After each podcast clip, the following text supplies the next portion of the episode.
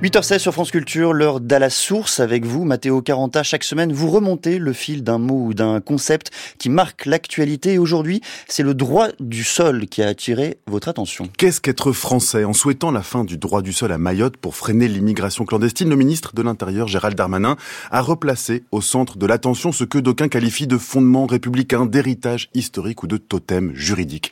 Le droit du sol apparaît comme un symbole de la citoyenneté française, souvent assimilé à une cosmogonie révolutionnaire à 1789 aux acquis de la Révolution française. Et pour vous, Mathéo, qui remontez à la source, eh bien, c'est une aubaine. Oui, et vous ne croyez pas si bien dire, Quentin, parce que l'historien Peter Salins nous apprend justement que le droit du sol préexiste en quelque sorte à la nationalité de la Révolution et qu'il s'agit, dans l'Ancien Régime, d'une histoire d'aubaine. Le droit d'aubaine, c'est la bonne affaire des seigneurs puis des rois de France, le droit de s'accaparer les richesses d'un étranger après sa mort si celui-ci n'est pas né sur le sol du royaume de France.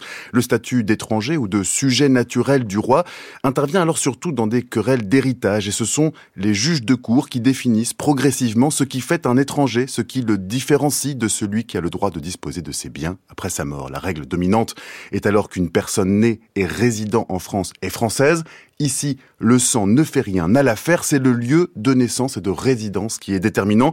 L'individu est avant tout une dépendance territoriale de son seigneur ou de son roi. Le droit du sol est donc d'abord, avant tout, un droit d'ancien régime. C'est un legs féodal, Mathieu Oui, c'est ce qu'on peut dire, en tout cas dans une certaine mesure et jusqu'à une certaine limite. Je vous parlais de cosmogonie de 1789. Eh bien, retournons-y. La Révolution invente la nationalité, la citoyenneté définit de nouveaux contours à ce droit, le fait entrer dans la modernité. D'ailleurs, l'idée qu'une nationalité puisse être donnée par la simple naissance n'est pas évidente en 1989 alors que la Révolution justement propose de faire de la citoyenneté une adhésion collective à un projet politique. Reste que la Constitution de 1791 le précise, sont citoyens français ceux qui sont nés en France d'un père français, le droit du sang, et ceux qui, nés en France d'un père étranger, ont fixé leur résidence dans le royaume, le fameux droit du sol. Deux droits donc pour définir une même nationalité française. Exactement. Alors il faut lire Qu'est-ce qu'un Français? Histoire de la nationalité de la Révolution à nos jours de l'historien Patrick Vell. Il nous raconte la danse qu'ont mené ces deux droits, le ius sanguinis et le ius solis, depuis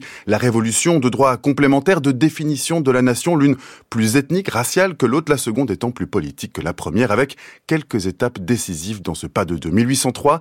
Le code napoléonien penche vers l'idée du sang paternel comme moyen favori de définition du français. 1851, le droit s'étoffe. On introduit un double droit du sol. Est française toute personne née en France d'un parent né en France.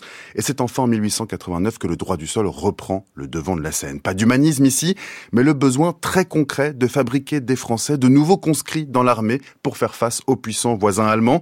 On réclame une égalité des devoirs entre tous les Français nés et éduqués en France. On fait de nouveaux citoyens comme autant de soldats.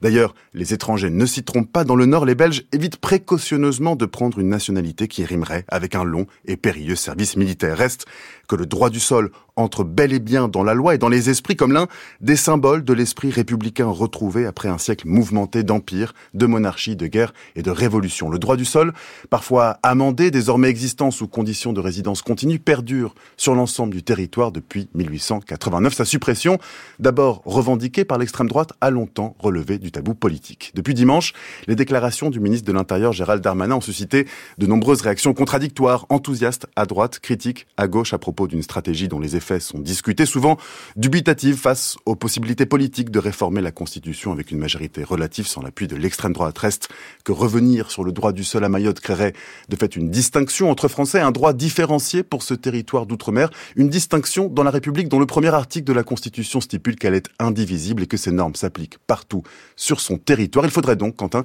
une véritable révolution juridique, celle-ci, pour se passer du ius solis. Merci beaucoup Mathéo, la complexité est devenue plus claire et à la source est à retrouver sur le site de France Culture, franceculture.fr et sur l'application Radio France.